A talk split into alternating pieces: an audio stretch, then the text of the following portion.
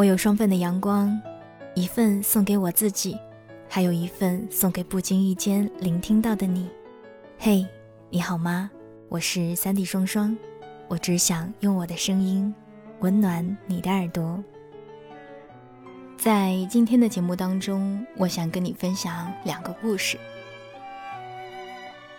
有一天，木木三更半夜打电话给我，哭着跟我抱怨她男朋友的各种不体贴、不温暖、不在乎。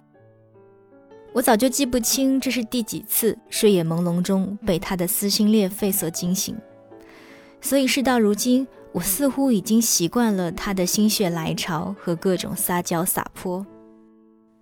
木木和她的男朋友相识了两年多。照理来说，也是到了该谈婚论嫁的时候了，但木木总是为究竟结不结婚而感到纠结。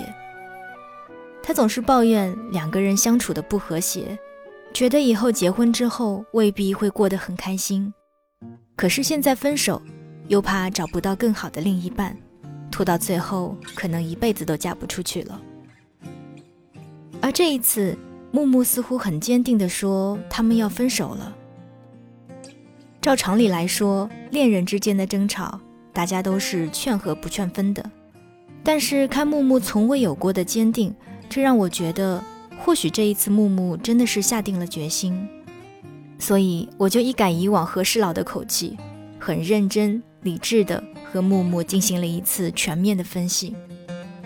天快蒙蒙亮的时候，我对他说：“该分析的我都说完了，接下来还是你自己决定吧。”木木冷静地说：“我知道了，我会和他说清楚的。”之后的日子，木木过得有一些阴郁，但总觉得这对她来说一定是一次很好的重生。毕竟，对于她男朋友的种种，在我心里也常常为木木感到愤愤不平。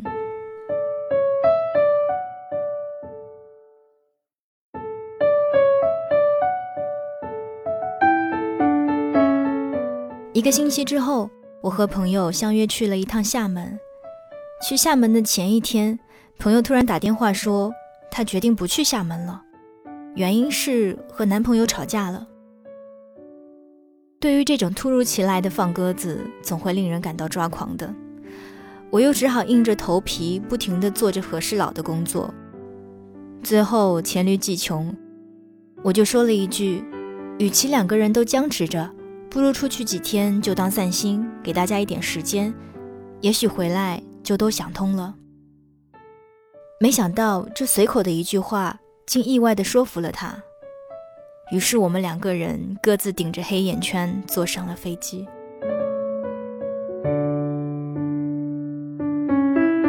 这个世界上有一句特别洋气的话，叫做 “No 做 No die”。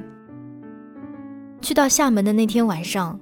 我们一起去逛了夜市，那里的美食勾起了我的吃货本性，就像平时在超市里看到的小孩子那样，什么都想要，什么都想往自己篮子里装。我兴奋地指着我想要吃的各种各样的美食，但朋友只是弱弱地来了一句：“我没有胃口。”这个时候，我想，如果有画面的话，你大概会看到一桶冰水直接从我的头顶浇下。熄灭了我的所有热情。于是我买了单人份的烤肉，单人份的藕蛙煎，默默无声地坐在朋友旁边，吃完了所有的食物，顿时觉得索然无味。于是两个人携手回到了酒店。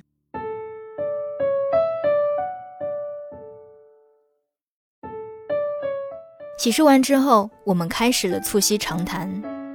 有了和木木一次又一次彻夜长谈的经验之后，自觉很多难题于我而言都已经是小菜一碟了，不会再有比木木情侣更加难整的一对了吧？我自信满满的结束了所有的课程，而朋友似乎也得到了他想要的答案。我终于松了一口气，心想：明天的鼓浪屿之行总不会比今天更糟了吧？可是到了凌晨的时候，朋友突然说：“如果我说我天亮以后想要飞回去，你会不会怪我？”啊，本着善良、懂事、好姑娘的特质，我说：“如果你想清楚了，那你就去吧。”可是我内心真实的 OS 是：叫你多嘴劝他出来散心，现在要被一个人丢在这里了吧？我不禁对自己冷笑一声。于是天一亮，我就陪着他在陌生的地方各种奔波，各种折腾。送走他之后，我终于独自一个人，如愿的吹着鼓浪屿的风，转遍了所有期待中的小巷，也感受到了片刻的自由。快到傍晚的时候，我收到木木的消息，他说。我可能还是做不到。那一刻，我突然觉得，独自享受风景、自由自在的我，或许就如同海里那个被风吹动的孤单影只的小船，远比那一些在爱情里兵荒马乱的人，要孤独的多吧。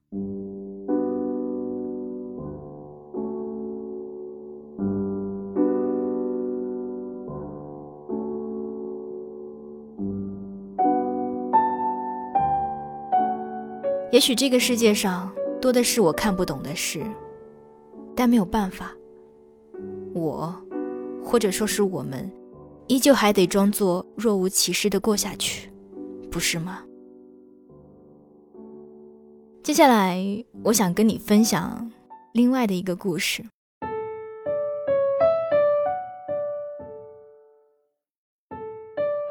那一年，他忽闪忽闪的大眼睛。不知道打动了多少人。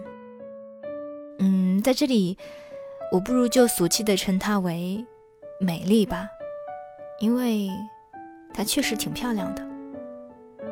美丽的个子小小的，笑起来非常的灿烂可爱。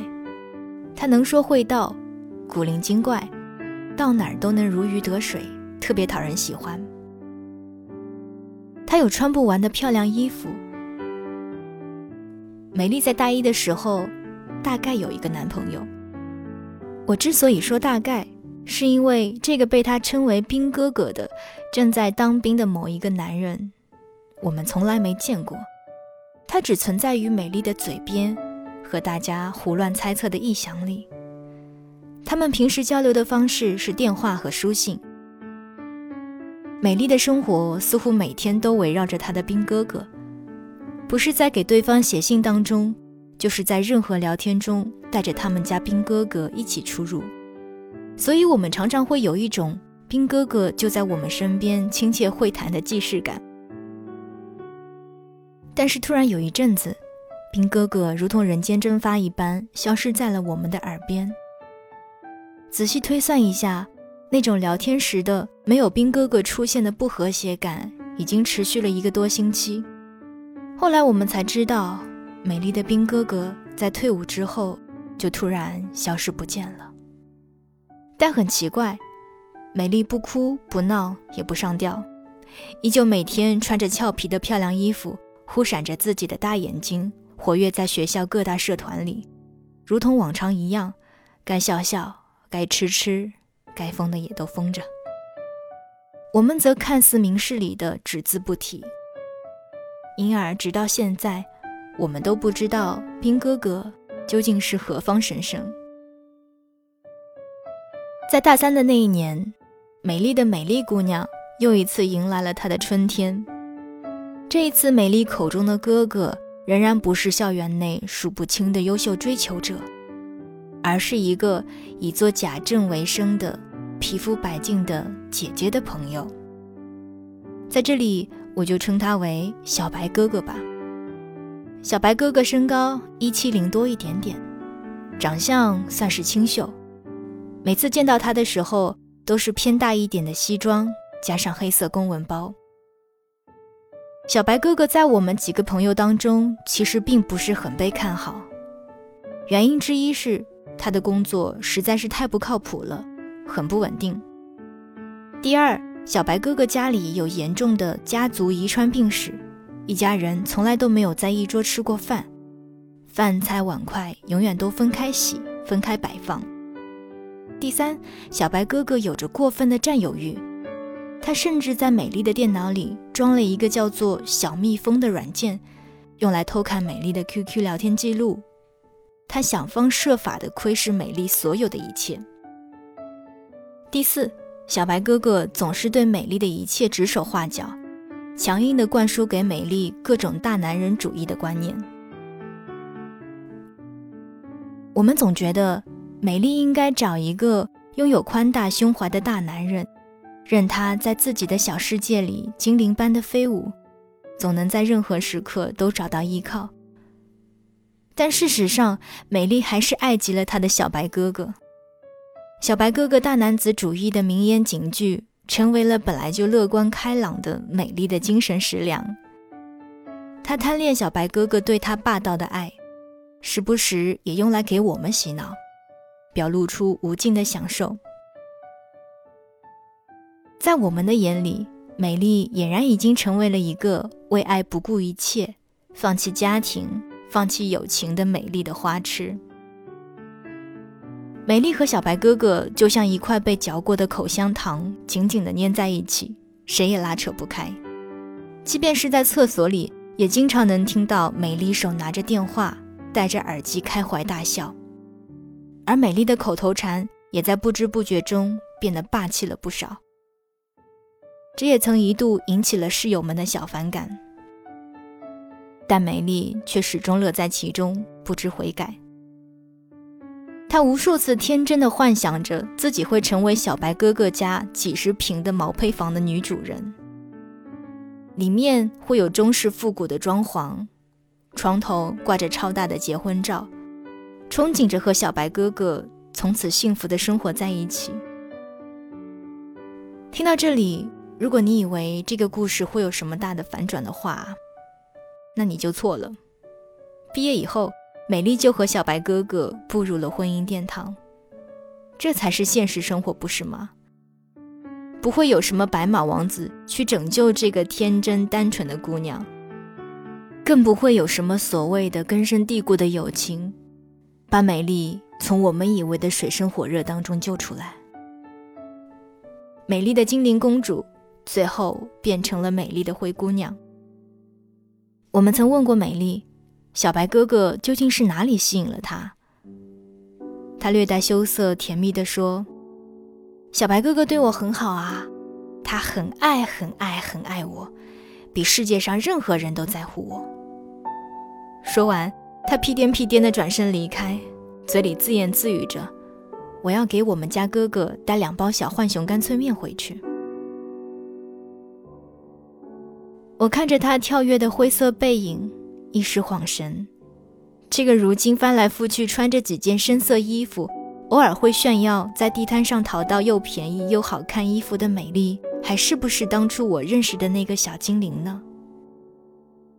自从他将爱情视为生命中的第一开始，我们这一些作为友情而存在的人就已经无从考证了。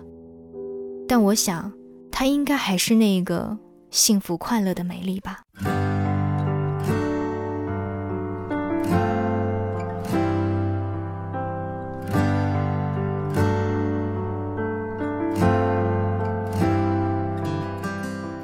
也不知道从什么时候开始，我似乎慢慢化身为了一个知心姐姐的形象，成为了很多朋友们的倾吐对象。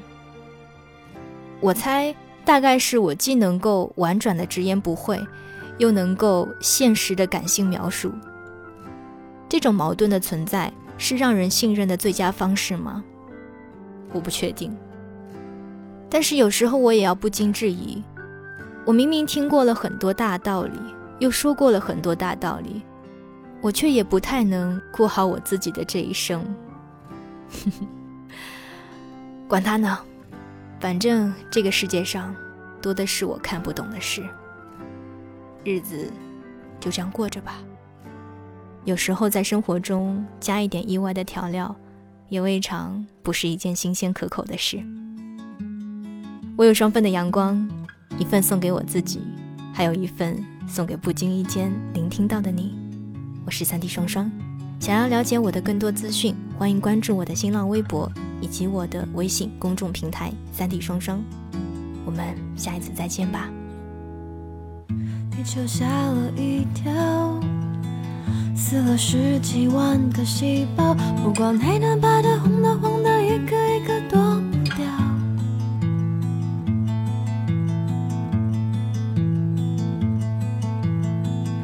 就吓了一跳，死了十几万个细胞，不光有钱没钱、有命没命、多美多丑、多胖多瘦，统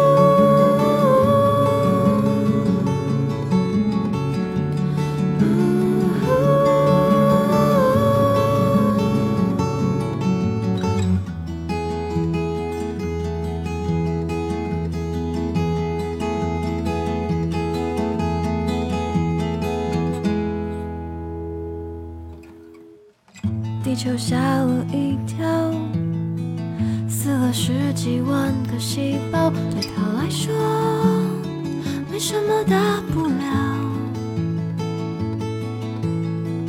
地球吓了一跳，死了十几万个细胞，对我们来说